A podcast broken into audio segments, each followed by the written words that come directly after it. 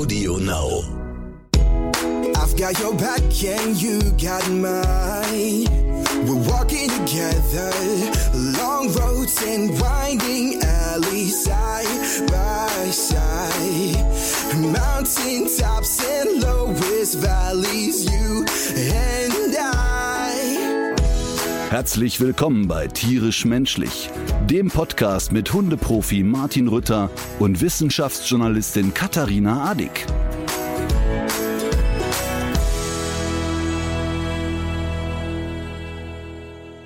Ja, wo ist sie denn? Wonach sieht's aus? Also es, äh, es könnte ganz, um ganz ehrlich zu sein, äh, eine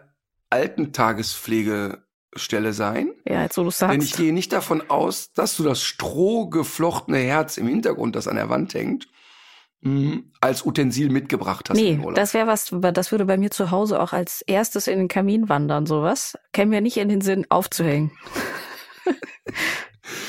ja, es, es könnte wie, es könnte eine Altentagesstätte sein, finde ich, wo du gerade sitzt. Dieses Jahr nicht. Ich habe mich dieses Jahr gegen die alten Tagesstätte entschieden. Ähm, wir sind nach Frankreich gefahren, in die Bretagne, in der Hoffnung, dass es hier nicht allzu heiß ist, vielleicht sogar ein bisschen Regen gibt und man hier schön mit dem Hund spazieren gehen kann. Ähm, in den letzten Tagen ist allerdings das Gegenteil der Fall. Es ist sehr, sehr heiß und äh, das ist auch schon auf der Hinfahrt uns aufgefallen. Viele Felder sind hier verbrannt und das, was man hier sonst immer so antrifft, so Kennst du Hortensien? Du bist ja in der Blumenwelt gar nicht mal so zu Hause, oder? Doch? Äh, ich kenne Hostessen. weißt du, warum ich, weißt warum ich das gesagt habe? Ich war vor ein paar Tagen bei einer Sportveranstaltung und mein Schwager Karl war dabei. Und meine Schwester Astrid äh, hat im Nachhinein über unsere Turnierergebnisse gestichelt und habe gesagt, naja, aber der Karl hatte nur Auge, Augen für die Hostessen. Und dann hat Astrid sich aber wirklich so echauffiert über dieses frauenfeindliche, sexistische Äußerungsthema. Und habe ich gesagt, ja, aber was, da waren halt Hostessen, da kann ich ja nichts dafür. Und dann haben wir so, wie würde denn eine, die weibliche Form von Hostess sein? Und dann war ich bei Hostensie. Aber auch das ist Oder, oder irgendwas, irgendwas mit Horst. Ich denke, Horst, Hostess. ja, Hostess. So, Hostensien. Also erkläre mir die Hostensie. Wie sieht also sie aus? das ist, äh, das sind so gefüllte Blüten, die sind so, das sind so ballartige Blüten, die gibt's in, äh, in Deutschland sieht man die auch viel in Vorgärten, das sind so Staudengewächse und man kennt sie eigentlich vor allem daher, dass äh, kaum, dass man sie mal einen Tag nicht gegossen hat, äh, gehen die ein. Also sie brauchen sehr viel Wasser und äh, sind deswegen auch zum Beispiel auf meinem Balkon nicht zu finden, weil die werden dem Untergang geweiht. Hier in der Bretagne wachsen die aber überall wild an irgendwelchen äh, Häusern, weil es eben viel regnet. Nur nicht in diesem Jahr. Es ist alles gelb, die Hortensien sind vertrocknet. Ähm, die Felder, wie gesagt, viele sind verbrannt und also man sieht, äh, ich wollte eigentlich wollte man ja so ein bisschen der äh, Katastrophe mal entfliehen und so ein bisschen Normalität von so einem Sommerurlaub, aber so einfach ist das hier eben doch nicht. Und das sieht hier im Garten vom Ferienhaus natürlich nicht anders aus. Da gibt's jetzt noch so einen, die haben noch so eine kleine Regentonne, die ist natürlich schon lange leer, aber die Leute sind hier natürlich gehalten, jetzt nicht das gute Trinkwasser in ihren Garten zu schütten. Ist ja klar. Und ähm, insofern kommt dieses Thema auch überall hin mit. Aber trotzdem schön auch. Kann ich nicht anders sagen. Hast du das jetzt noch hinten rangeschoben, damit ich nicht sage, guck doch nicht immer so negativ. Nee, ich bin schon geschwommen im Meer und ähm, das ist hier eine wahnsinnig schöne Ecke. Man kann hier äh, sich ganz viel auch erlaufen und ähm, kann das Auto stehen lassen. Und hier sind sehr, sehr viele schöne Strände, wo auch tatsächlich dann keine andere Nase ist. Das finde ich ja immer besonders gut, wenn das nicht alles so zugepflastert mit Leuten ist. Ist die, ich war, glaube ich, noch nie bewusst in der Bretagne. Ähm, ist es eher rau dort? Ja, also vor allem im Norden. Wir sind jetzt hier in einem Teil, der gar nicht mal so rau ist, aber es gibt jetzt hier, hier ist es wie gesagt, hier ist es jetzt für die Jahreszeit auch ungewöhnlich warm, aber ich glaube, hier ist es tendenziell schon auch ein paar Grad wärmer als jetzt im Norden und das ist ja bekannt so für diese steil äh, Felsküsten und die gibt's hier auch. Also das sind so ähm, Steilküsten, die auch bewaldet sind. Äh, Der Wald wächst direkt an den an den Strand ran. Das finde ich auch, also es ist wunderschön, wunderschöne Landschaft Total. und äh, ja, man kann es. Also, Also, das ich, Foto von dem Felsen oder diesen dicken Brocken, den du mir aus dem Wasser geschickt hast, den hatte ich ja sofort in Biarritz verortet. Ähm, weil das doch. So, ich dachte schon, das wäre mein Selfie, der dicke, dicke Brocken aus dem Wasser. Nee, das war ich. genau. Als du dicker Brocken mir ein Foto schickt. oh Mann, ey. Naja, wie lange bist du noch da? Ähm, ich bin noch anderthalb Wochen da und ich hatte aber auch schon einen, ähm, einen Einsatz gestern Abend. Ich musste mich mal wieder beschweren. Und zwar äh, bellt hier seit drei Tagen. Wut, Wutbürger Adik. So ist es. Ne? Kaum bin ich da, muss ich schon wieder ausrücken. Also es ist hier, das hat sich so seit zwei Tagen, hat sich das so in mein Unter, von meinem Unterbewusstsein ins äh, Oberbewusstsein geschlichen, dass hier in der Nachbarschaft ein Hund offenbar ständig alleine gelassen wird. Und das ist äh, gestern Abend ähm, war das dann besonders laut und dann habe ich mal in diesen Garten geguckt, der hier direkt äh, um die Ecke ist. Und da wird doch ein, ich würde sagen, etwa vier Monate alter Hund äh, den ganzen Tag alleine gelassen. Da ist eine Box, da ist Wasser, da ist Futter. Der hat so eine lange Leine und äh, der ist äh, total verzweifelt, der Hund, und kläfft von morgens bis, bis abends kläfft der. Das, der gewöhnt sich natürlich auch nicht an diese Situation. Und gestern Abend wollte ich dann mal äh, hingehen und ähm, da kamen mir schon zwei äh, andere Gäste, andere Feriengäste entgegen. Die hatten auch schon dort an die Tür geklopft und niemanden erreicht. Und dann habe ich, hab ich einen Zettel geschrieben, dass der Hund so laut bellt, dass wir nicht schlafen können, was für mich natürlich gar nicht der vordringlichste Grund war. Aber ich denke mal, für solche Leute vielleicht noch einer, wo sie denken, ah, das könnte Ärger geben. Und dass der Hund deswegen so laut bellt, weil er alleine ist und dass man einen so jungen Hund noch nicht alleine lassen kann, weil er seine Leute braucht. Oh, weil er sonst äh, leidet. Und jetzt bin ich mal gespannt, ob es besser wird oder nicht. Ich bild mir da jetzt erstmal noch nichts ein, aber ich würde dann die nächste Eskalationsstufe zünden. Ja, ich denke, also Gewalt? Natürlich, immer direkt Knüppel aus dem Sack. Was so, heißt das ja, auf Französisch? Ich weiß es nicht. La Knüppel. So, äh, aber ähm, das, äh, was du da getan hast, natürlich sehr hilfreich, denn die werden jetzt, damit der Hund nicht mehr bellt, den Hund regelmäßig schlagen. die werden ja jetzt nicht den Hund äh, mehr betüddeln. Ähm, aber natürlich muss man was machen. Wir können aber auch hingehen und äh, die krassesten, durchgeknalltesten Videos von Emma den Leuten schicken. Denn dann wissen die, was passiert, wenn so ein Welpe mal schon mal oder ein Hund schon mal das erste Lebensjahr pausenlos allein gelassen wird. Ah. Dann haben die schon mal eine Vorstellung davon, was noch auf die zukommt. Ein paar das, Fotos von das, zerstörten Garderoben und so. Das wäre natürlich was, das könnte ich vielleicht auf den nächsten Zettel schreiben. So. Wollen Sie, dass der Hund hinterher so ist? Ja oder nein? Oh Mann, das ist so scheiße, weißt du, das, das ist so furchtbar. Ähm, ich, ich, und ich muss sagen, je älter ich werde, je schlechter kann ich es aushalten. Ich war jetzt auf Mallorca in einem Baumarkt und da lief eine jüngere Mutter, ich sag mal, die wird so 40 gewesen sein, und hatte hinter sich so ein 13-jähriges Arschloch dabei. Und dieses 13-jährige Arschloch hatte einen total netten, so Jack Russell-Mischling an der Flexileine. Und aus dem Nichts fällt diesem geistesgestörten Kind ein, es müsse jetzt rennen. Und rannte los und dieser Hund flog erstmal so einen Meter, landete dann seitlich und das Kind rannte weiter. Dann bin ich natürlich hinterher und habe den gestoppt und gesagt, ey, guck mal hier, du schleifst da gerade einen Hund hinter dir her. Und das Einzige, was der gesagt hat, irgendwas Murmeliges auf Spanisch, hat sich losgerissen und rannte einfach weiter. Und schleppte also nur wieder so. Also der Hund war nicht in der Lage, hinterher zu rennen, ne? Ging nicht. Wieder zu der Mutter und gesagt, hör mal, das ist doch hier scheiße, guck mal dem Hund und so, ne? Überhaupt, aber auch gar kein, noch nicht mal ein leicht peinliches, äh, oh, wir sind bei irgendwas äh, gestört worden. Einfach nur fick dich, du Penner, und fertig. Und boah, das finde ich so schlimm, ne? Und dann kommst du raus, dann sitzt der gleiche Junge vor dem Laden und schmust so mit dem Hund. Und dann bin ich hin und habe gesagt, guck mal, das ist doch eigentlich ein schönerer Zustand oder so. Und er versteht der einfach nicht. Das finde ich so, ich finde es so schlimm, dass die Leute dann auch überhaupt kein Bewusstsein haben. Und inzwischen ist es so, dass ich wirklich immer mehr darüber nachdenke, ob es äh, äh vielleicht sogar grundlegend verboten sein sollte, dass Menschen Hunde halten. Ich finde das, ich, ich komme so oft in Situationen, wo ich mich dann auch so reinsteigern kann. Jetzt haben wir da ja ein Kind, das eine Verhaltensstörung hat. Das ist ja definitiv gestört. Also das ist wirklich gestört. Das ist nicht durchschnittlich 13-jähriges Kind. Ne?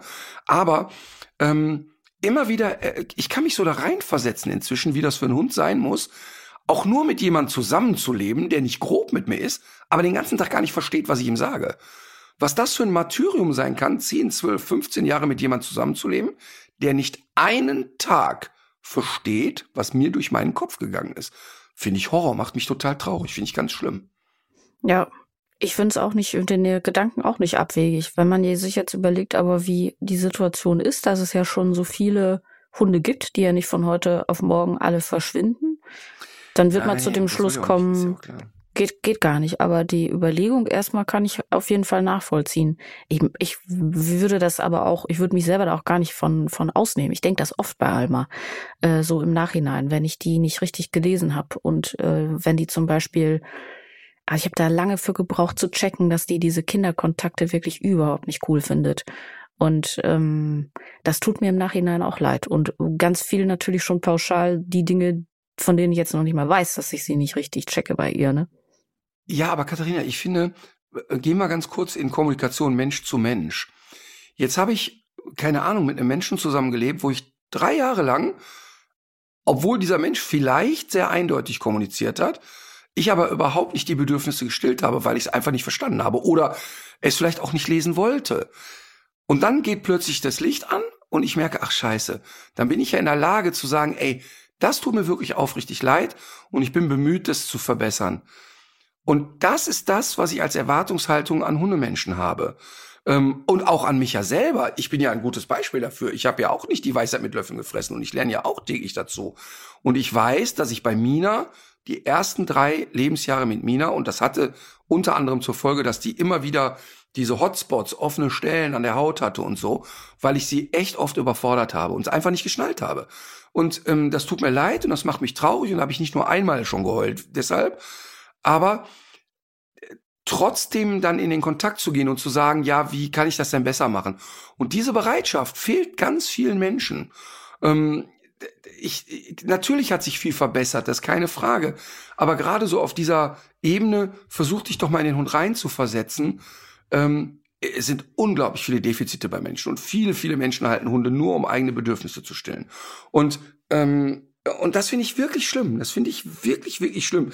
Wir haben gerade bei den Unvermittelbaren haben wir ein Bewerberpaar, ähm, die sich für einen Hund beworben haben, der sehr ängstlich ist bei den Unvermittelbaren. Und wir haben natürlich immer auch sehr wenig Bewerber für die Hunde. Und die haben uns ein Bewerbungsvideo geschickt, wo ich wirklich so laut gelacht habe. Ähm, und danach wollte ich die sofort anrufen und knutschen. Die haben dann so erzählt, ähm, ja, wir haben uns auch schon ein Buch gekauft und das wollen wir und dies und wir haben auch Zeit und wir machen das und so. Ne?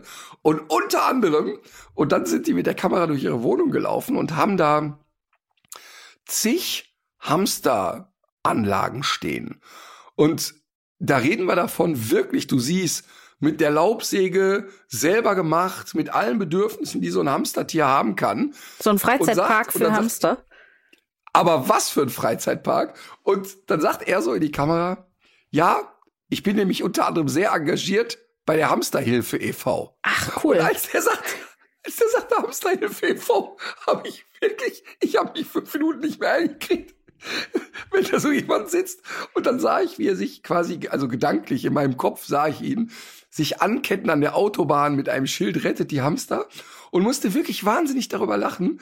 Ähm, und dann geht natürlich immer sofort auf, dass ja wirklich 99 Prozent der Kleinnager, die in Deutschland mhm. in Haushalten äh, gehalten werden, die schlimmste Folter, fucking Folter erleben.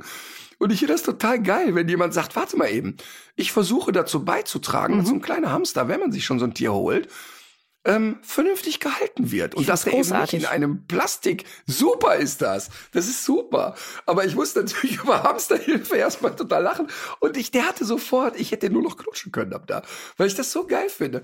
Und das ist das, worum es geht, finde ich. Weißt du, wenn wir schon ein Tier halten und, und das im ersten Schritt ja erstmal aus egoistischen Gründen, Gründen mhm. tun, ähm, dann finde ich, ist man noch so in der Verpflichtung, sich auch mit dem Tier zu beschäftigen.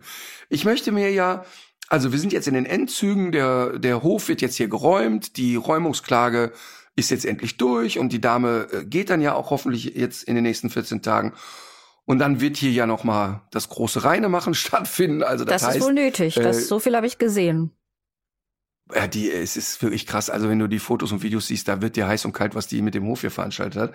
Aber Ähm, wir, wir sind gut aufgestellt, wir werden das alles wieder äh, reparieren müssen. Auf den Kosten werde ich wahrscheinlich sitzen bleiben, denn ähm, sie hat ja hier schon, ich glaube, so um die 18.000 Euro Mietschulden und zahlt ja einfach keine Miete und so. Oder keine Nutzungsentschädigung, wie man das nennt. Äh, das ist aber alles erstmal Wumpe. Ähm, es gibt einen schönen, klaren Plan für danach und es kommt hier äh, das werde ich mal in Ruhe hier erzählen und wir werden in einer der nächsten Folgen auch den Gründer dieser Einrichtung haben, werden also hier äh, neue Pächter haben, die ich schon viele Jahre kenne und wo ich mich sehr, sehr freue, dass die herkommen, ähm, die ähm, tolle Sachen für Kinder machen werden hierher kommen und dann werde ich halt irgendwann mir den Wunsch erfüllen und mir auch eigene Hühner hier hinhocken.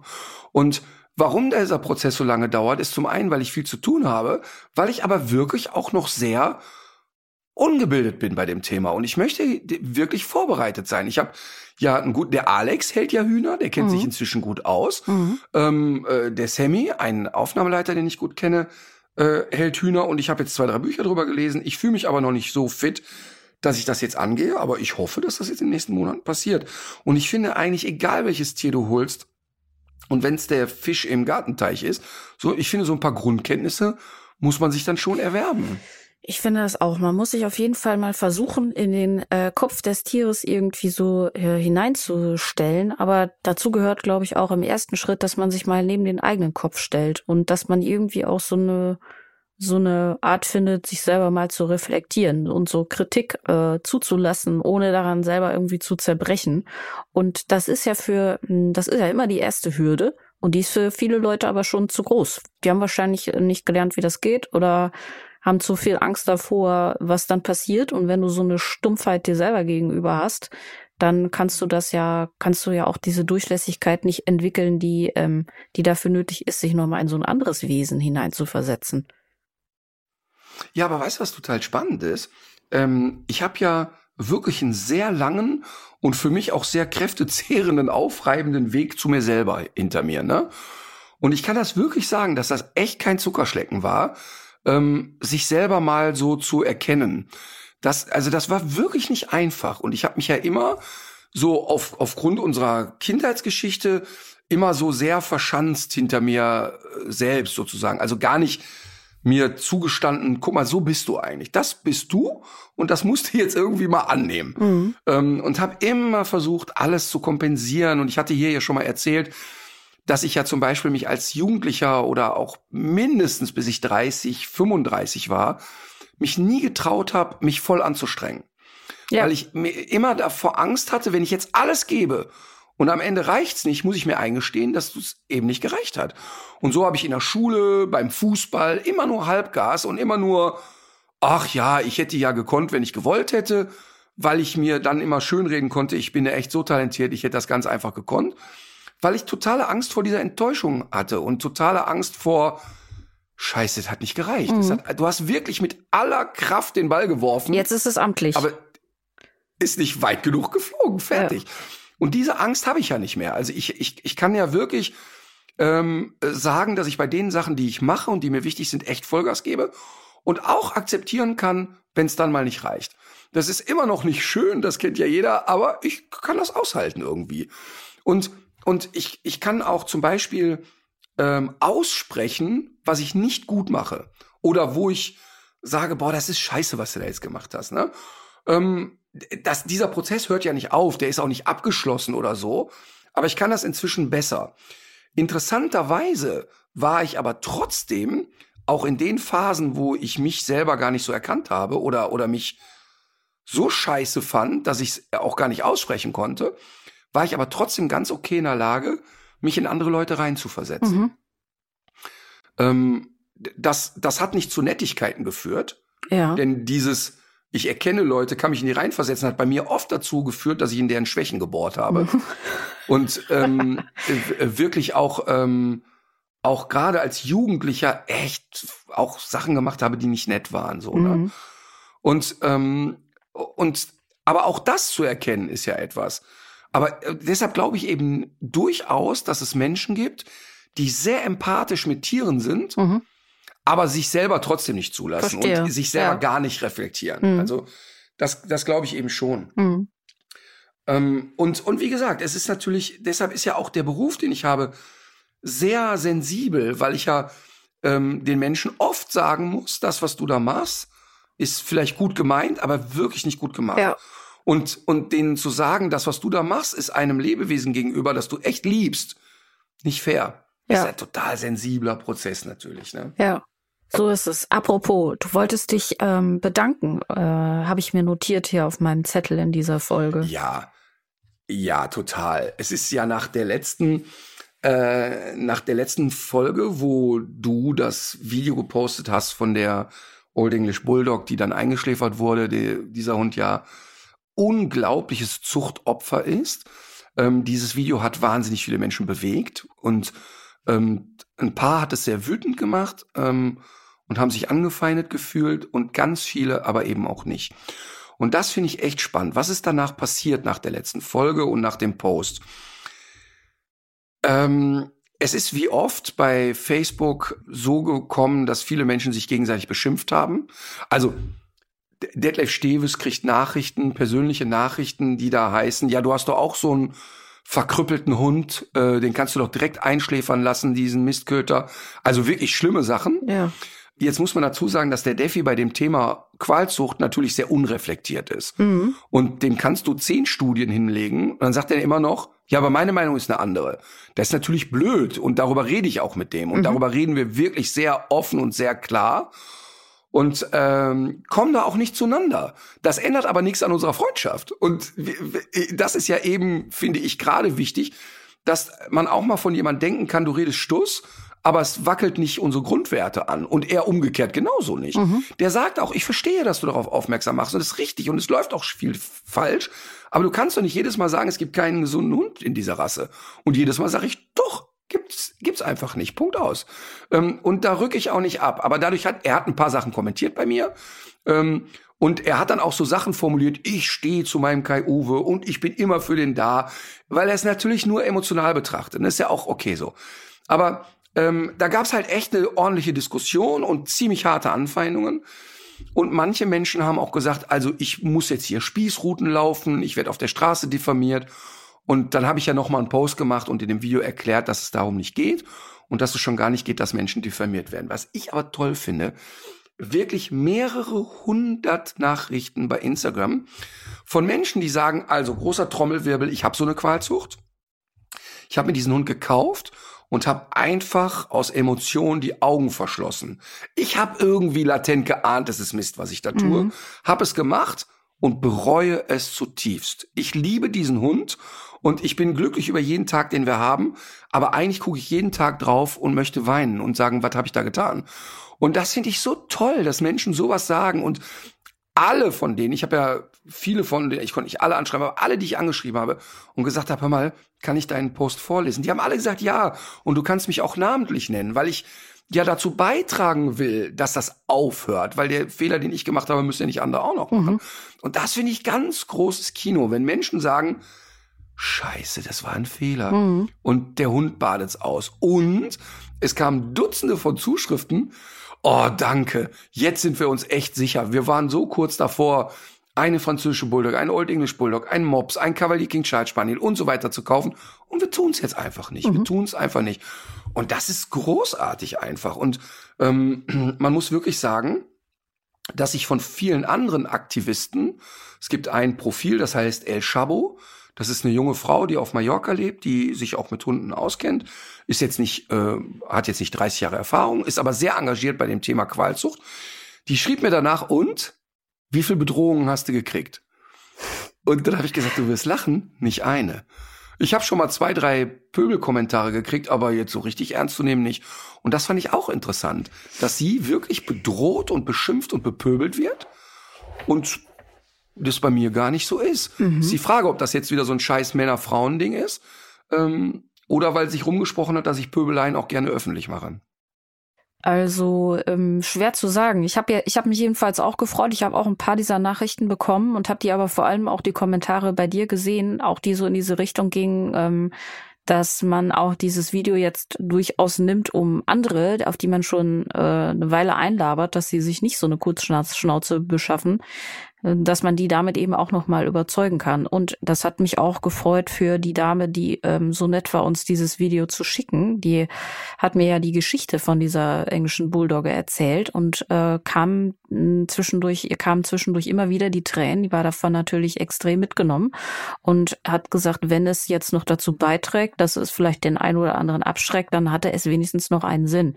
Und insofern nochmal Dankeschön, dass diese Geschichte mit uns geteilt wurde und dann wirklich auch so eine Breitenwirkung hatte. Ich habe aber zu den Pöbeleien, ich habe auch bei dir in den Kommentaren immer mal wieder sowas gelesen von wegen die Hetze und äh, ähm, das sind doch so nette Hunde und immer wird auf diese Hunde geschimpft.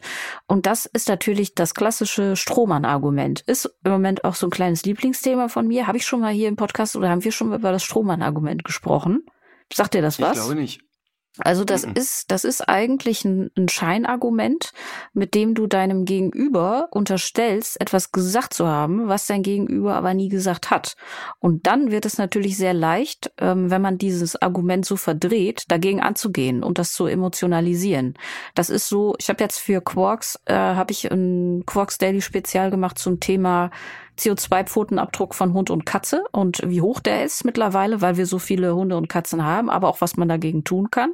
Und wenn man sowas postet, dann kommt sofort reflexartig auch, äh, jetzt wollen sie uns auch noch die Haustiere wegnehmen. Naja. Ja, hat, hat nie jemand gesagt. Und äh, dieses, dieses Strohmann-Argument wird aber ganz oft benutzt und äh, die meisten Leute fallen auch drauf rein, weil das nämlich erstmal so eine Emotionalität schafft und du dir manchmal selber, wenn du da durch, damit angegriffen bist, das selber gar nicht blickst, dass du das ja so gar nicht gesagt hast, sondern du bist sofort erstmal in so einer Verteidigungshaltung ähm, Haltung und äh, vom eigentlichen Thema wird dadurch abgelenkt.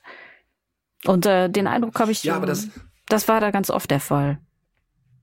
Ja, das ist ganz spannend. Ähm, das passiert natürlich und das ist ja die absurdeste Unterstellung der Welt, dass ich etwas gegen diese Hunde habe. Mhm. Ist natürlich abstrus genau. im Quadrat. Aber natürlich. in dem Moment, wo du und, dann, wo du dabei bist, dich damit zu verteidigen, ja. bist du abgelenkt von dem eigentlichen Problem. Mhm. Und das kann sein, dass das manch, dass, dass manche das auch unterbewusst machen, aber das ist eben in vielen Debatten ist das eine ganz klare Strategie, dass du das mhm. Gegenüber damit lahmlegst erstmal. Ja, ich, ich gehe aber auf diese Strategie ja nur sehr mäßig ein. Ja. Das heißt, also ich sage ja dann immer nur mit einem Satz, ey, ist ja wirklich Bullshit, gerade weil ich die Hunde mag, ist es umso wichtiger, darüber zu reden. Und ich, ich also sag ich mal, die, den heftigsten Gegenwind zu dem Thema habe ich damals in der Markus Lanz Sendung bekommen, als ich da gesagt habe, es gibt in Deutschland nicht einen Mops, den ich als gesund bezeichnen würde oder der gesund ist.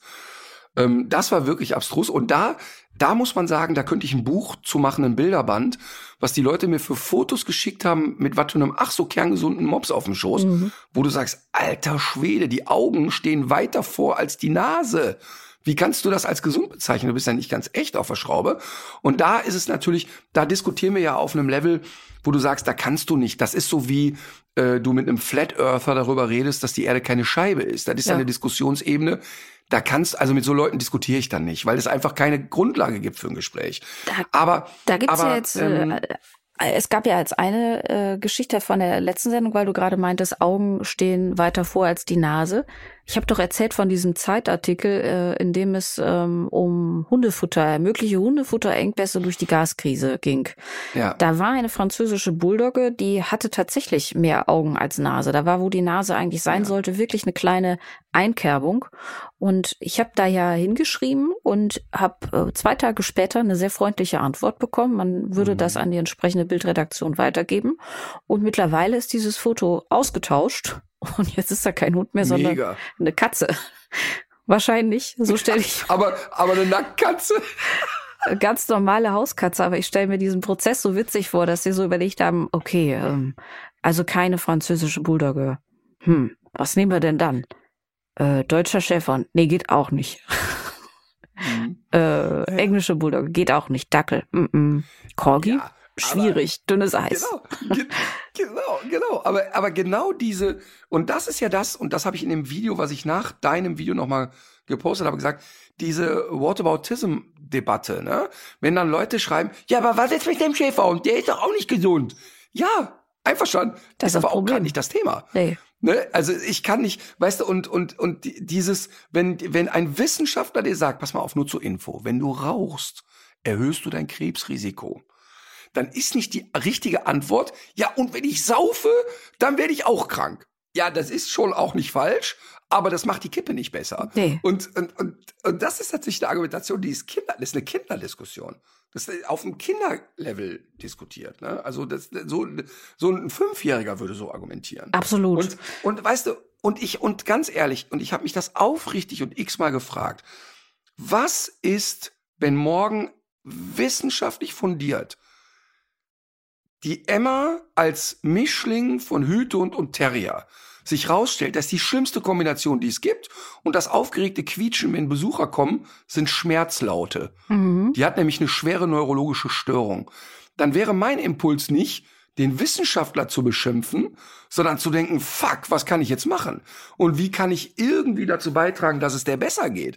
Und und für mich wäre völlig klar, dass der nächste Hund kein Hüte- und Terrier-Mix ist. Ich ja. meine, das ist für mich sowieso klar, aber, ja, aber das, dann wäre es nochmal wissenschaftlich. Das, das, das ist ja wirklich so ein Klassiker, dass ja der immer der, der Überbringer der Botschaft dann derjenige ist, der auf, auf dem Scheiterhaufen landet. Das ist ja beim Thema Klimanotstand genau dasselbe. Die Leute die äh, davor warnen, dass wir gerade äh, auf den Abgrund zusteuern und dass auch so ein uh, Umkehr gerade wirklich noch nicht in Sicht ist und dass das alles noch viel zu wenig radikal ist. Das ist ja das erklärte Feindbild. Dabei sind das die Leute, die die Warnung aussprechen. Es ist einfach bekloppt und es zeigt, dass der Mensch einfach ein sehr irrationales Tier ist und sich vielleicht zu Recht selbst abschafft gerade.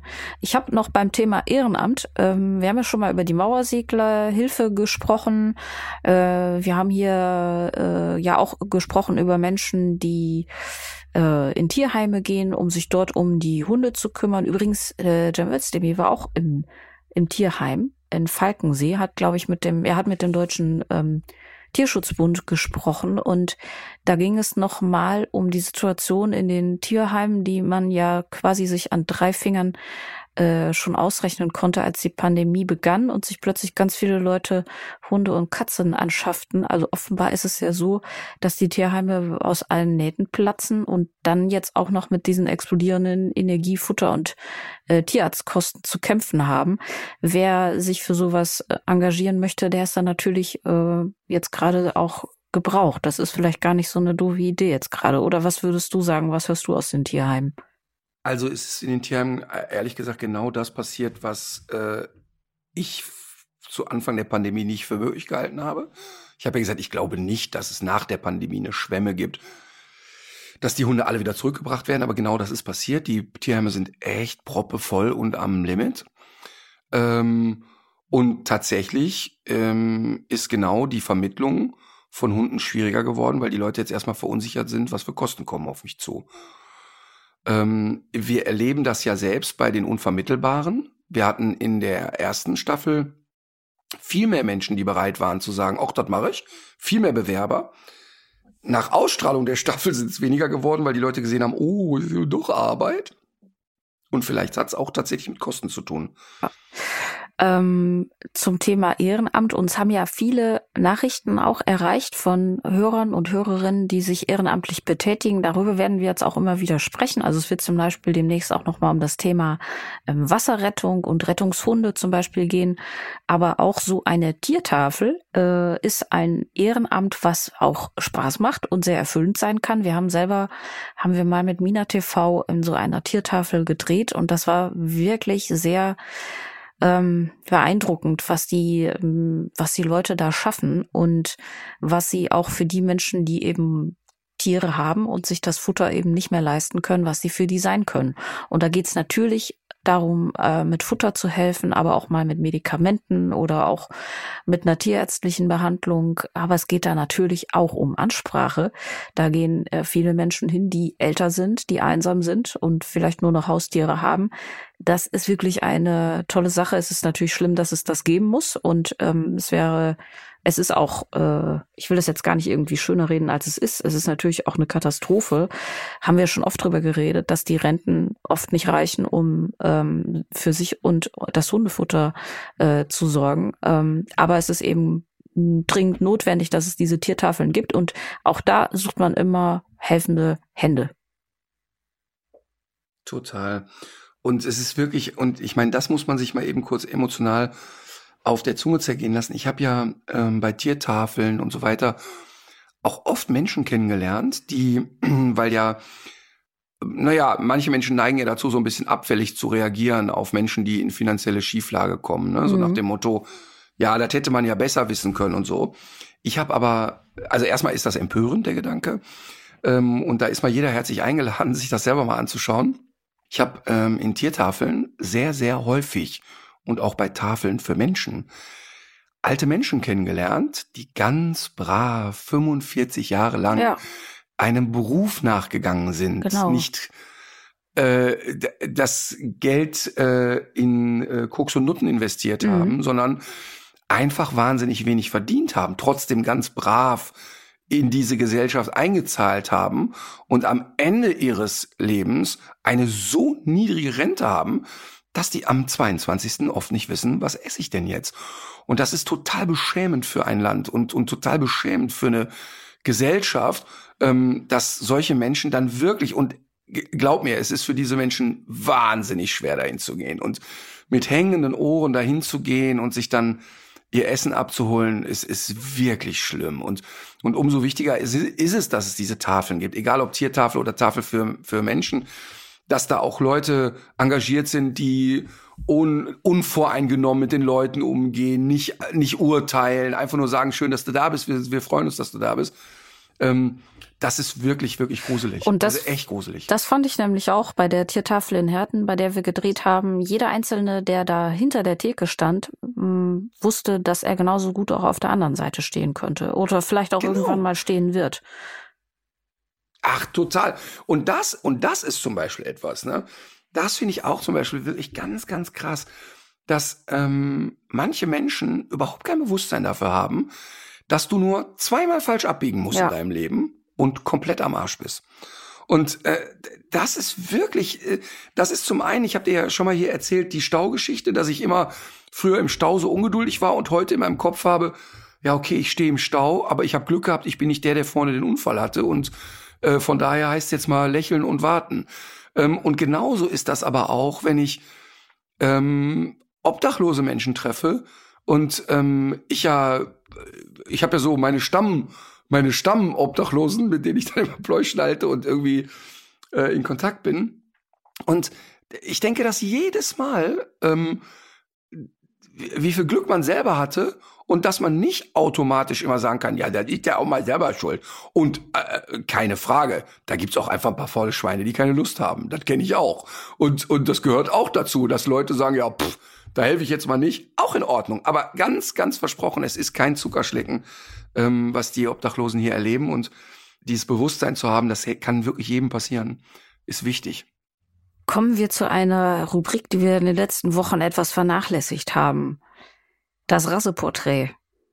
Ich habe dir äh, eine Rasse mitgebracht.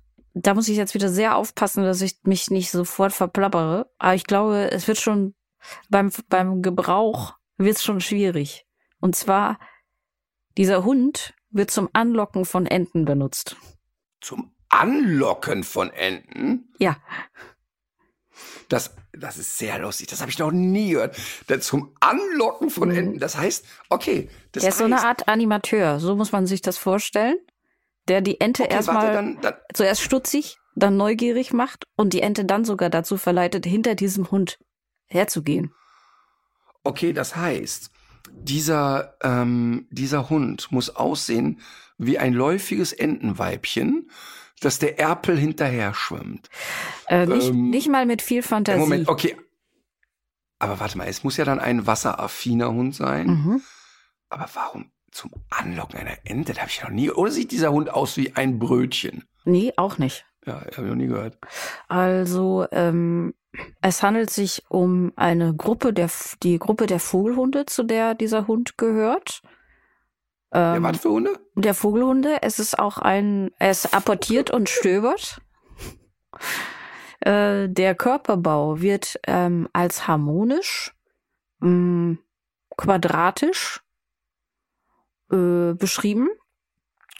Es ist jetzt jetzt langsam wird's glaube ich wirklich einfacher für dich. Also äh, die Farbigkeit zum Beispiel ist auch sehr. Also kommen wir jetzt wirklich mit sowas Stumpfen wie Labrador? nein, Mm, Es ist ein mehrfarbiger Hund, oft orange-rot. Die Ohren haben schwarze Haare an den Spitzen. Das sind die sogenannten Ohrringe. Es ist immer wieder verstörend, was man in diesen Rassebeschreibungen liest. Schwarz-rot ist der Hund. Mm, Ja, schwarz sind diese, sind diese Spitzen an den Ohren, aber an sich ist der eher so offensichtlich gar nicht aus. rötlich braun. Ja, du wirst gleich, wird es dir wie Schuppen von den Augen fallen, bin ich ganz sicher. Das äh, Verhalten, der Charakter mh, wird mit äh, wird als lebhaft und aktiv beschrieben, selbstbewusst und mit ausreichend Ausdauer und Durchhaltevermögen, gutartig und aufmerksam, aber nicht lärmend. Die Rasse ist zuverlässig, gelassen und freundlich. Andernorts kann man allerdings auch lesen, dass eine feste Hand bei der Erziehung nötig sei. Ich erzähle dir jetzt mal ein bisschen was äh, noch zur Geschichte. Es muss, es war so eine Art Wiederbelebung der Rasse im Jahr 1942.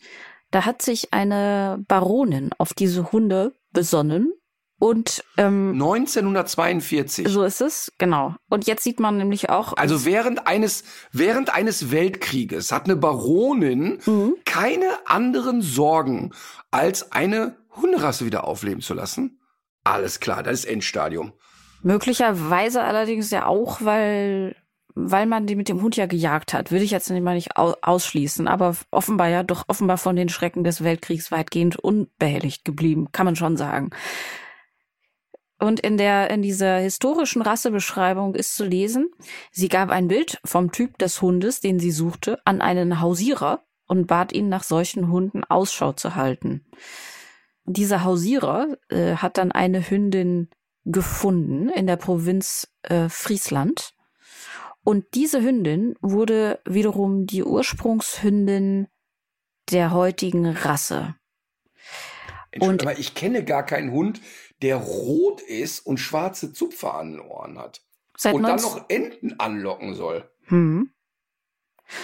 Also diese Entengeschichte ist auch äh, besonders interessant, wenn man sich das anguckt, wie das gemacht wurde. Und zwar war das wie so eine Art Labyrinth aus Schilfwänden, in die der Hund gelaufen ist und in die dann eben die Ente auch gelaufen ist. Nur eben am Ende dieses Labyrinths war für die Ente dann ein, äh, stand für die Ente dann eben ein Käfig und Ich habe das noch nie gehört. Warum sollte, warum ist eine Ente denn so blöd und schwimmt einem Beutegreifer hinterher? Ja, aber ich weiß es auch nicht. Entenleben. Hm. Okay, soll ich auflösen? Es handelt sich um den Keukerhundje. Keukerhundje ist losgeschwommen und Enten sind hinterher. Nicht geschwommen, der ist in dieses Labyrinth gegangen. Und die Enten sind hinterhergelaufen. Entsch warte mal eben. Eine Ente geht Ja. an Land und läuft einem Hund hinterher. Mhm, mhm, mhm. Der ist wurde und wurde und wird noch immer beim Entenlocken benutzt. Seine Aufgabe ist es nach wie vor, die Enten mit seiner fröhlich wedelnden Rute in den Köder zu locken. Er jagt die Enten nicht. Der Keukerhundje bewegt sich ruhig zwischen den Ködertrennwänden, um die Enten neugierig zu machen und sie dann mehr in die Ködertunnel hineinzulocken, wo die Enten dann in einer Falle gefangen werden. Sie werden entweder für den Tisch getötet oder bringt für ornithologische Forschung. Ey, das habe ich wirklich ernsthaft noch nie gehört. Ich fand's auch Krass. großartig. Also, das ist aber, aber es ist wirklich spannend, denn ich hatte jetzt im Kopf, der geht ins Wasser, schwimmt da rum und dann passiert ja schon mal, dass so eine Entenmama auch aktiv auf den Hund zuschwimmt und sagt, verpiss dich hier, ne? Ja. Ähm, was übrigens auch oft genug passiert, dass es funktioniert, weil die meisten Hunde natürlich das Reizreaktionsmuster haben, Beute geht weg, Beute kommt drauf zu, kann ein Problem sein. Ja. Ja. Ähm, so haben wir übrigens auch früher einige Male Hunde vom Pferdejagen abgehalten.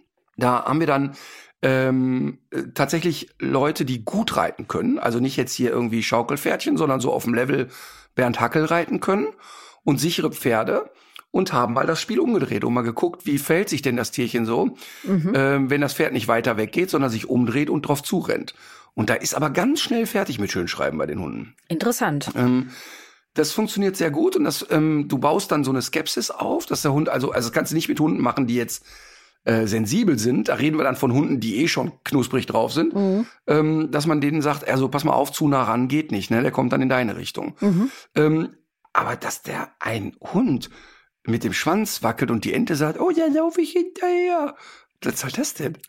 Ja, ich finde es auch interessant, aber mich, mich, mich überrascht es nicht mehr so sehr, weil Enten einfach, finde ich, sehr, sehr merkwürdige Tiere sind und auch äh, zuweilen deutlich offensiver, als man sich das so vorstellt. Also die Ente an sich hat ja auch wirklich ihre dunklen Charakterseiten und ähm, ich mich wundert das nicht, dass die so, äh, dass die dann doch so nach vorne geht und und sich dann auch fragt, was ist denn da los und äh, muss ich da wohl mal nach dem Rechten sehen. Also ich finde das gar nicht so, finde das gar nicht so abwegig. Die Ente wird ja immer so als Opfertier gesehen, aber äh, die, die kann eben auch was sehr, was sehr, was sehr offensives. So reißende Bestie werden.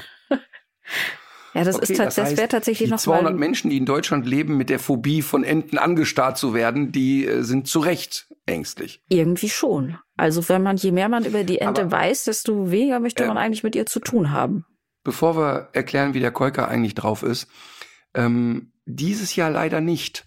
Aber drei Jahre hintereinander kam ja hier ein Entenpaar bei mir in den Teich mhm. und hat dort äh, die Kinder ausgebrütet. Ja. Und und es ist wirklich sehr, sehr lustig, weil ich habe ja in dem Teich gibt's einen Skimmer. Da wird die Pumpe saugt das Wasser in den Skimmer. Da entsteht so eine Rotation, wird dann in die Pumpe gebracht und dadurch wird das so die Partikel, die an der Wasseroberfläche sind, Blätter und so weiter, werden da hingezogen und dann kann man die so abfischen. Und dann sind jedes Jahr die Entenküken in diesen Skimmer geschwommen und haben sich dann wirklich ganz bewusst von diesem Strudel so im Kreis drehen lassen, so wie ein Solebad, so hey, hey, hey. Das war so lustig und und wirklich ganz krass. Also die haben wirklich ganz aktiv diese Stelle jedes Mal gesucht und wieder, hui, süß. noch eine Runde, hui, noch eine Runde, total süß.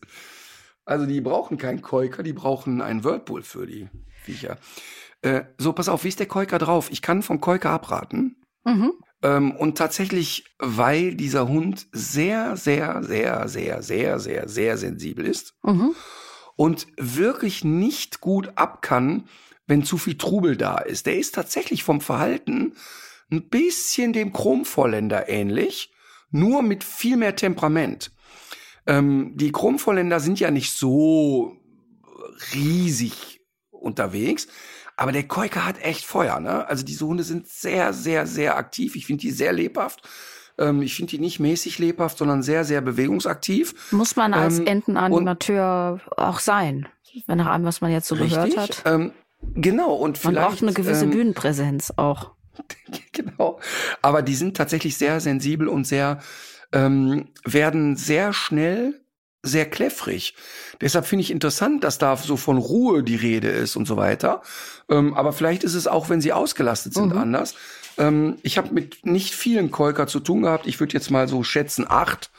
Ähm, ist jetzt für so eine exotische Rasse eher viel, aber ich kann jetzt nicht sagen, ich kann das an Hunderten äh, von Zahlen belegen. Aber alle, die ich im Training hatte, waren äh, mit einer Tendenz zu beißen ähm, und alle mit einer Tendenz zu so schnell verunsichert sein und kläffrig sein und dann aber, wenn sie bedrängt werden, nach vorne gehen.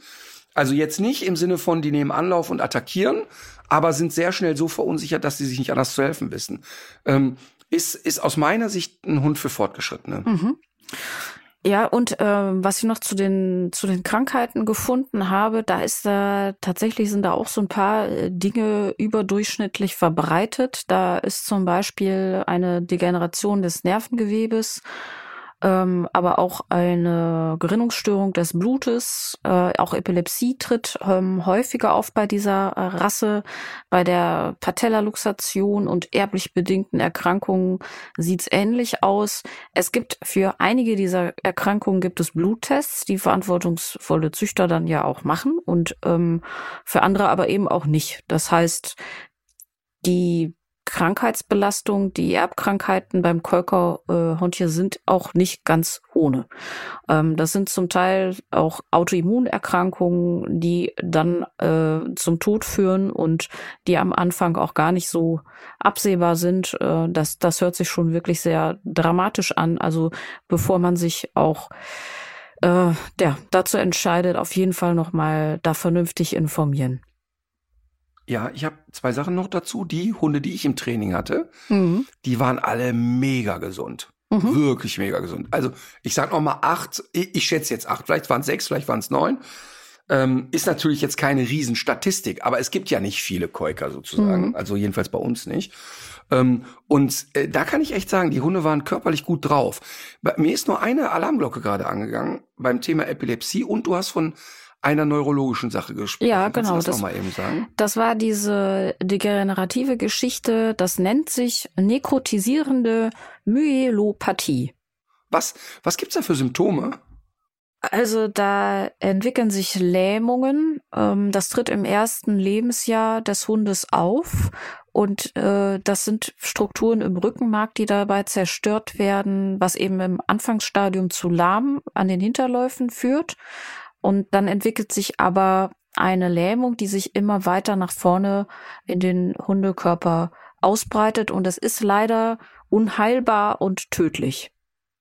Das wird vererbt, wenn beide Elterntiere eben dieses Gen in sich tragen. Und es gibt einen Bluttest Mhm. dafür, ob dieses Gen geführt wird oder nicht. Interessant, weil ähm, ich, das ist wirklich spannend. Mann, das ist, äh, Mann, es ist so schade, dass man so doof ist. Ähm, weil ich kann mich nämlich wirklich an einen Fall erinnern, der ist bestimmt 15 Jahre her. Und da ist dieser Hund, da hatte ich die Vermutung, dass der körperlich nicht gut beieinander ist, weil der auch, wenn man sich auf eine bestimmte Art und Weise hinten näherte, war der sehr angespannt immer. Mhm. Und der ist aber dann halt so durchgecheckt worden im Sinne von Röntgen wurde gemacht und ein MRT und so. Ist da nichts bei rausgekommen. Und ja, ich habe natürlich auch nicht weiter verfolgt, weiß jetzt nicht genau, aber das hört sich ja fast ein bisschen so an. Mhm. Ähm, und, und das ist so etwas, dass natürlich Gesundheit immer auch auf Verhalten sich niederspiegelt. Das unterschätzen die Leute ja. Ne? Ich meine, ähm, ich kann dir wirklich nur sagen, ich habe ja ein paar knackige Sportverletzungen gehabt. Und ähm, wenn du dann mal so sechs Wochen mit Schmerzen durch die Gegend läufst, dann hält sich auch die gute Laune stark in Grenzen. Mhm. Und ähm, das ist bei Hunden ja genauso. Wenn die körperliche Defizite haben, ähm, ist ja klar, dass sie irgendwann nicht mehr gut drauf sind. Also auch im Kopf nicht mehr gut drauf sind. Bei die beim Kolker könnte es nämlich ja auch noch was anderes sein. Es gibt ja noch diese andere Autoimmunkrankheit, die da immer genannt wird. Das ist Polymyositis.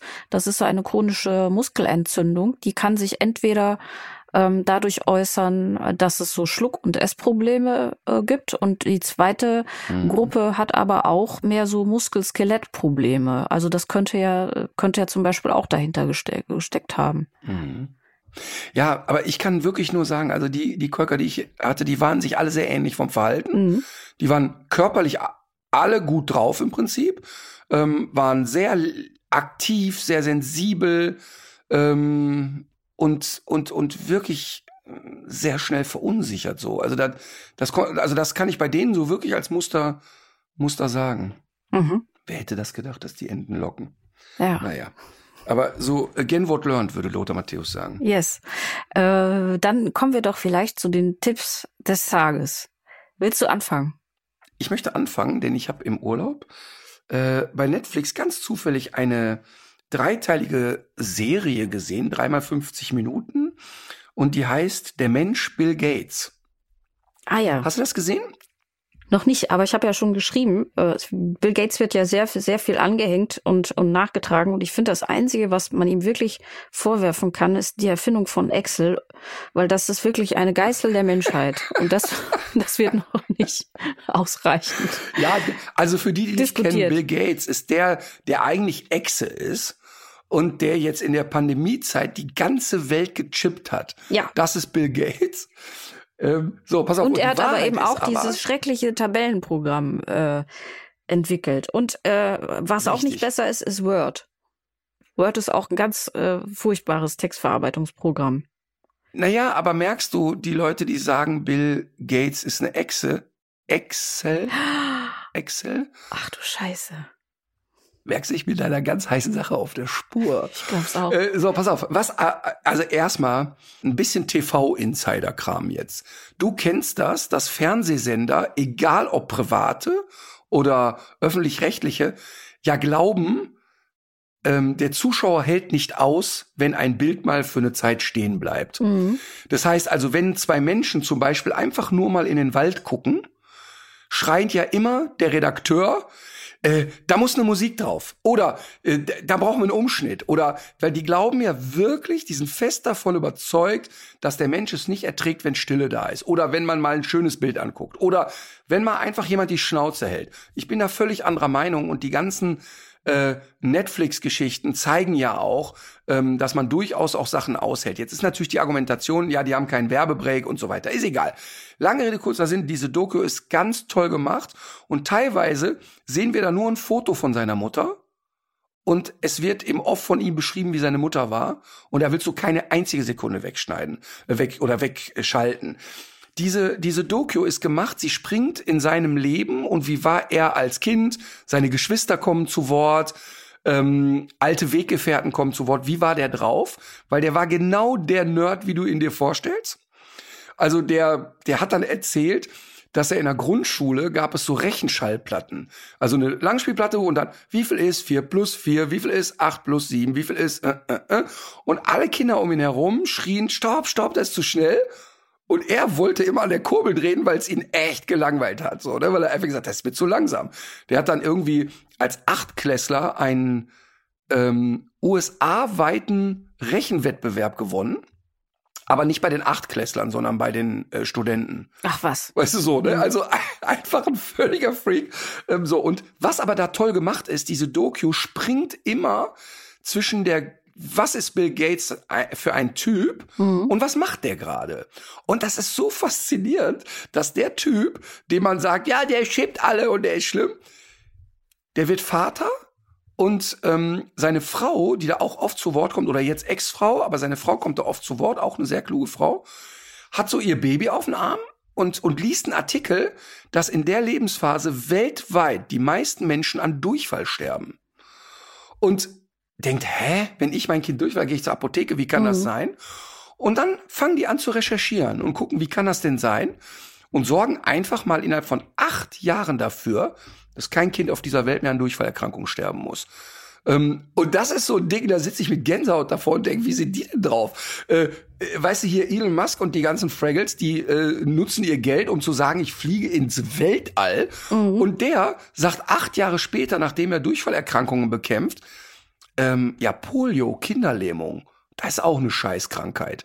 Und setzt alle Energie da rein, Polio auszurotten, trifft sich da mit Warren Buffett und sagt, hör mal, es wäre ziemlich geil, wenn du mal 30 Milliarden spenden könntest. Mhm. Und dann tingeln die zwei alten Opas irgendwie los und äh, sagen, ja, wir rotten mal Polio aus. Und kommen dann aber an so Grenzen, weißt du, kommen plötzlich in Länder, äh, in Afghanistan tobt der Krieg.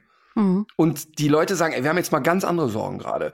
Und, und das ist so toll gemacht, diese Doku. Und ähm, das ist jetzt nicht so eine Haus- und Hofberichterstattung. Ist ne? es so? Aber Wollte ich gerade fragen, weil es gibt ja auch bei der, bei der Bill und Melinda Gates Stiftung gibt's ja auch immer mal wieder Kritik. Ne? Also jetzt nicht hier von den Verstrahlten, mhm. von wegen, ähm, die wollen uns alle mhm. chippen und äh, die, die Menschheit dezimieren und so weiter, äh, sondern weil sich dann natürlich ja auch sehr viel bündelt und ähm, weil dann, mhm. wenn sich irgendwo so viel, so viel Geld und Macht und, und Entscheidungsgewalt auch bündelt, ist es immer äh, so ein bisschen ja, schwierig, ne? weil das ist ja Gibt genau. ja im besten Fall auch für so WHO-Geschichten, also für so Global Health-Geschichten ja auch eine Form von von Demokratisierung der Entscheidungsprozesse und so weiter. Sowas, so kritische Anklänge sind da aber auch drin, weil das ist nämlich das, was mir bei den Netflix-Dokus manchmal ein bisschen gegen mhm. den Strich geht, dass die mhm. alle auch gebaut Nein, sind wie ein Hollywood-Film, dass das eine Heldenreise ist. Ja, das ist auch eine Heldenreise, Ausrufezeichen. Mhm. Und es ist keine investigative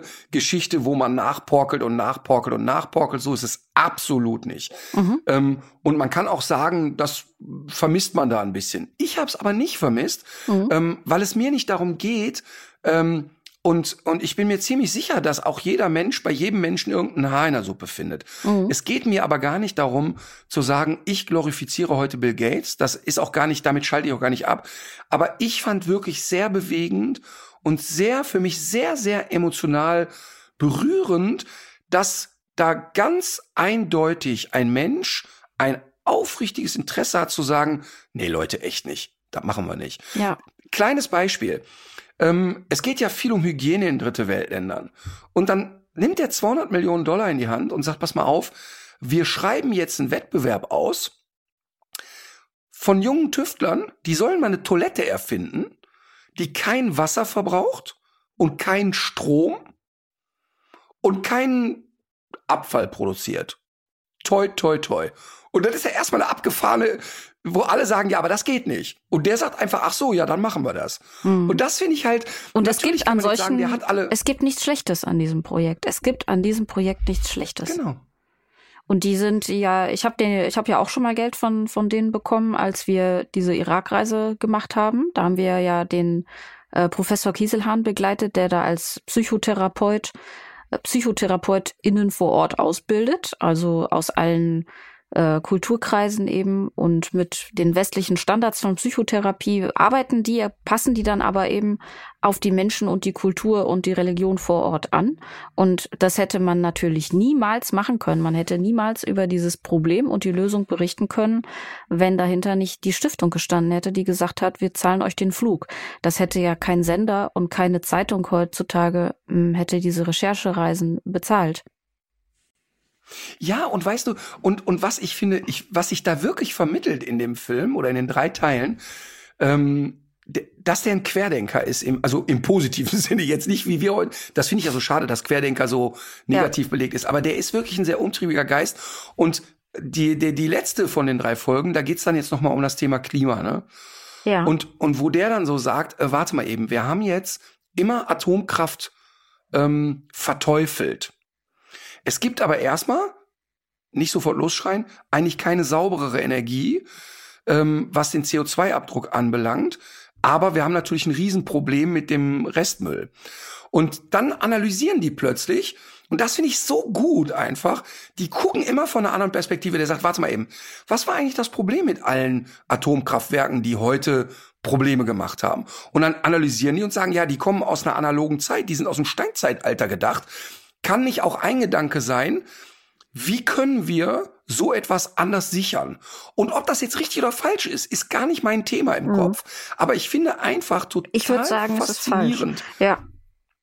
Ja. Ja, aber darum geht's mir gar nicht. Mhm. Darum geht's mir gar nicht. Ja. Mir geht's eigentlich, also mir geht's gar nicht darum, ob das richtig oder falsch ist, sondern mir geht's darum, mich fasziniert in der Reportage seine Denkstruktur. Verstehe. Dass der einfach immer wieder sagt, aber warum denken wir nicht einmal in diese Richtung? Ja. Und auch, er sagt auch selber, vielleicht scheitern wir auch, vielleicht ist auch eine Scheißidee.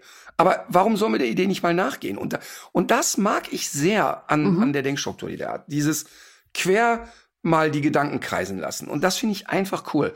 Und es ist wirklich, kann man so weggucken, ist wirklich schön gemacht. Ich werde mir das auf jeden Fall ansehen und wäre, glaube ich, ohne dich gar nicht drauf gekommen. Ich weiß gar nicht warum, aber das wurde mir bei Netflix gar nicht so in diese Vorschläge gespült. Das klingt wirklich spannend. Der Mensch Bill Gates heißt es. Der hat übrigens 2018 gab es weltweit nur noch 33 Poliofälle. Tja, weltweit, also wir reden von jedem, jedes kleine Kuhdorf in dem dritten Weltland hat der äh, impfen lassen. Das ist einfach und und dann noch, wir sagen das immer impfen lassen, der muss ja, der hat ja ein Jahrzehnt Aufklärungsarbeit gemacht. Du musst ja erstmal erstmal musst du dem Dorfältesten erklären, pass mal auf, übrigens die Frau, die hier lebt, die hat auch eine Wertigkeit. Das wäre echt schön, wenn wir die auch impfen dürfen. Da sagt er, aber warum? Meine Kuh impfe ich auch nicht, sagt er dann. Und, ähm, und es ist wirklich so. Also mit solchen Themen haben die zu kämpfen. Oder ähm, äh, ganz klar irgendwie äh, in diktatorische Länder mussten die und sagen, aber ne, wir meinen es wirklich, ist wichtig und so. Ne? Ein hochkomplexes Thema. Ja. Also ein hochkomplexes Thema, ganz toll. Also wirklich, wirklich spannend. schon wirklich sehr beeindruckend. Ich gucke. Ich gucke das. So, ähm, ich habe jetzt tatsächlich heute ausnahmsweise mal ein paar mehr Tipps. Tipp Nummer eins. Ich habe schon mal davon gesprochen. Es gibt eine neue Sendung in der ARD. Sie läuft nachmittags um 15.10 Uhr, probeweise, und nennt sich Team Hirschhausen einfach besser leben. Ich habe selber schon in ein paar Folgen reingeguckt und war auch äh, selber in drei Folgen zu Gast. Und ich habe da aber vor allem auch noch ganz interessante Personen äh, gesehen, die dort eben zu Wort kommen, als Gäste oder auch als Teil des Teams Hirschhausen. Zum Beispiel Erik Friede. Er war Gast, ist Bestatter und ähm, ist, hat aus, also ist aus seinem alten Beruf ausgestiegen, um so seine Idee von einem persönlichen Bestattungsinstitut umzusetzen. Und ich fand die Art, wie der so über diese ja, diese, diese sehr schwierige Zeit, wenn ein Familienangehöriger ähm, verstorben ist, gesprochen hat und die Art, wie er versucht, auf die Leute einzugehen, sowohl auf die Verstorbenen als auch auf die Hinterbliebenen und was so seine Vorstellung äh, vom, vom Umgang dann ist, das fand ich wirklich sehr, äh, das fand ich wirklich sehr äh, gut und ähm, sehenswert und ähm, insofern auch äh, toll, dass der in, in, in dieser Sendung auch so viel Raum bekommen hat, seine Idee davon zu vermitteln. Denn das hat man ja im Fernsehen ganz oft, dass man irgendwie auf so ein paar verkrüppelte Otene, äh, pointierte Otene zurechtgestutzt wird und in dieser Sendung ist aber eben auch noch mal Platz für echte Gespräche. Das fand ich also sehr gut. Ähm, zum Beispiel Hanna Emde ist auch noch da gewesen. Sie ist Tierärztin und Artenschützerin, ist viel rumgekommen in der Welt, hat spannende Geschichten zu erzählen. Und Frau Dr. Jal Adler ist Hautärztin, Allergologin, ähm, aber auch Ernährungsfachfrau und vieles mehr. Und sie hat eine feste Rubrik in der Sendung und ich finde es beachtlich, was sie mitbringt, was eben vielen Ärztinnen und Ärzten heute fehlt, dass sie wirklich so eine echte Empathie und Bürgernähe ausströmt, selbst zu Kassenpatientinnen und Patienten und dass äh, sie auch so ganz handfeste äh, tabufreie Tipps gibt und auch immer wieder Zuschauerfragen beantwortet. Also kann man sich doch mal angucken. 15.10 Uhr ARD oder eben auch in der Mediathek. Ähm, dann habe ich eben schon mal kurz angerissen, ich habe ein Quarks Daily Spezial gemacht zum Thema CO2-Pfotenabdruck unserer Haustiere. Da geht es jetzt in erster Linie um Hund und Katze und wie wir den eben senken können. Da äh, gab es ja eine CO2-Bilanz, die die TU Berlin mal erstellt hat. Und ähm, da gab es einfach ein paar Schrauben, die dabei zutage getreten sind, an denen wir sch schrauben könnten, um diesen Pfotenabdruck eben zu reduzieren. Klar ist nicht das Problem der einzelne Hund, sondern es ist die schiere Masse der Haustiere, die wir haben und das, was wir für sie kaufen, aber auch das, was hinten rauskommt. Ich habe gedacht, ich sag's mal, weil sich ja da jetzt in der Hörerschaft vielleicht die ein oder andere Überschneidung ergibt. Und dann habe ich noch. Ja, und weißt du, was ich ja. auch spannend finde? Ich habe, was ich spannend finde, ist, ich habe heute noch einen Videocall mit Fresco, weil ja. wir jetzt schon echt immer weiter sind beim Thema Insekten. Äh, Futter, mhm. also nicht Insektenfutter, sondern Hundefutter auf Insektenproteinbasis und äh, dass wir eigentlich schon relativ nah dran sind, einen veganen Snack zu machen. Also wir kommen jetzt immer mehr in die Richtung. Äh, Parallel äh, produzieren wir aber auch ein Frischbarf, das also nach wie vor auch mit äh, Rind und so weiter ist. Aber trotzdem ähm, schieben wir das zweigleisig an und das finde ich eigentlich auch eine schöne Entwicklung. Das passt ja ein bisschen zu dem Thema. Ja. Und was auch zu dem Thema passt und noch ein Tipp wäre, ich habe diesen Artikel gelesen und ähm, ich habe da wirklich sehr viele Anknüpfungspunkte gefunden. Und ich glaube auch, dass es viele Hörerinnen und Hörer gibt, denen es genauso gehen wird, wenn sie das lesen. Ich habe ja eben schon erzählt, dass man ja auch nicht mal mehr in den äh, Frankreich Urlaub fahren kann, um äh, so auf der Suche äh, nach Normalität, um in Ruhe äh, Urlaub zu machen. Es hat sich, es haben sich viele Dinge verschärft, es spitzen sich Dinge zu. Szenarien, die Forscher vor Jahren aufgestellt haben, haben sich schon längst überholt. Und mm, man selber muss irgendwie seinen Weg finden in dieser äh, Welt. Mm, Bernd Ulrich ist äh, ein Journalist und ich glaube Herausgeber der Zeit, der einen Artikel geschrieben hat, Verschärfte Welt. Und es geht in diesem Artikel einerseits um seinen veganen Weg, also äh, was hat sich eigentlich getan, seitdem er auf die vegane Ernährung umgestiegen ist, was hat das wie hat das so sein Leben verändert, aber auch was ist seitdem, wie hat sich seitdem auch die Welt nochmal verändert? Und es sind da viele, viele sehr kluge Gedanken drin, die ähm, einerseits nochmal das Problem so auf den Punkt bringen, aber irgendwie auch helfen, finde ich, so den eigenen Weg äh, darin zu finden. Und was er zum Beispiel auch äh, was er zum Beispiel auch noch mal sagt, ist, was, was, was er sich eben selber fragt, ist, mm, was, was er denn mal so zu seinen Enkelkindern sagt, wenn die ähm, ihn fragen, was habt ihr eigentlich in den Zwanzigern gemacht, als, als noch was möglich gewesen wäre. Und, und das ist eine ganz wichtige Frage. Was habt ja. ihr eigentlich getan? Ja, ja? Und, und, wenn man da, und weißt du, wenn man da sagt, dass man, ähm, dass aber die Veggie-Wurst wirklich fies geschmeckt hat und äh, dass das einfach nicht mhm. ging. Also ich meine, wer hat diese Wurst das, das, daran sieht man einfach, wir sind da immer noch gedanklich sowas von auf dem falschen Dampfer. Und es geht auch gar nicht darum zu sagen, ja, aber ich benutze jetzt schon weniger Plastiktüten, sondern es ist ja eine Radikalität jetzt gerade gefragt, äh, für die es aber noch überhaupt gar keine Anzeichen gibt. Und ähm, ja, ich würde diesen Artikel nochmal sehr empfehlen. Verschärfte Welt von Bernd Ulrich. Okay. Aber ich bin noch nicht fertig. Ich, äh, ich habe noch einen Tipp. Wolltest oh. du gerade noch was dazu Ah, okay. sagen? Nein, ach, also wenn Frau Adick jetzt hier die äh, Spielregeln ändert und 40 Tipps gibt, na klar. Ich Ausnahmsweise, leg mich weil dann ich in der Urlaub Zeit schon mal hin.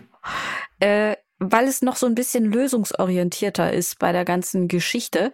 Es gibt ein Magazin, das nennt sich Brigitte Be Green und kommt jetzt zweimal im Jahr raus. Ähm, gibt aber eben auch einen Instagram-Account, der, wie ich finde, auch sehr kompetent betreut wird. Also so dieses ganze Community Management, ähm, das ist immer noch irgendwie mit zusätzlichen Infos angereichert. Die Leute äh, wissen, wovon sie da sprechen. Und da ging es jetzt zum Beispiel in einem, einem Post um klimafreundliches Surfen und warum auch eine E-Mail eben einen äh, eklatanten also jetzt nicht wie ein Flug nach Mallorca, aber warum eine normale E-Mail ohne Anhang so so viel Kohlenstoffdioxid verursacht wie äh, jetzt eine Plastiktüte, das habe ich nicht gewusst. Und dass es zum Beispiel auch darauf ankommt, wie viel Anhänge du da noch dran hast oder wie viel in der Fußzeile, Fußnote noch irgendwie an, an Bildern oder so, an Awards, die man vielleicht mal für irgendwas Ja, gewonnen ja hat. klar, weil das ja schwerer ist. Das wird ja dann im schwereren LKW gefahren. Genau. Also es sind da Tipps zum klimafreundlichen Surfen, wie man zum Beispiel diese Autoplay-Funktion abschaltet, warum man auf seinen Festplatten äh, besser die Fotos speichert als in der Cloud und so weiter. Und das mache ich nämlich jetzt in meinem Urlaub, weil da bin ich nämlich so ein richtiges Ökoschwein. Das habe ich total vernachlässigt. Das hatte ich so wirklich null auf dem Schirm. Da bin ich gerade dabei aufzuräumen, auch so Newsletter abzubestellen, für die man sich eigentlich noch nie angemeldet hat. Aber den Newsletter des Martin Rütter Online-Shops, den muss man auf jeden Fall behalten. der wird, der wird nämlich auf Tauben, auf Rücken von, von mir trainiert und gezüchteten Tauben verschickt.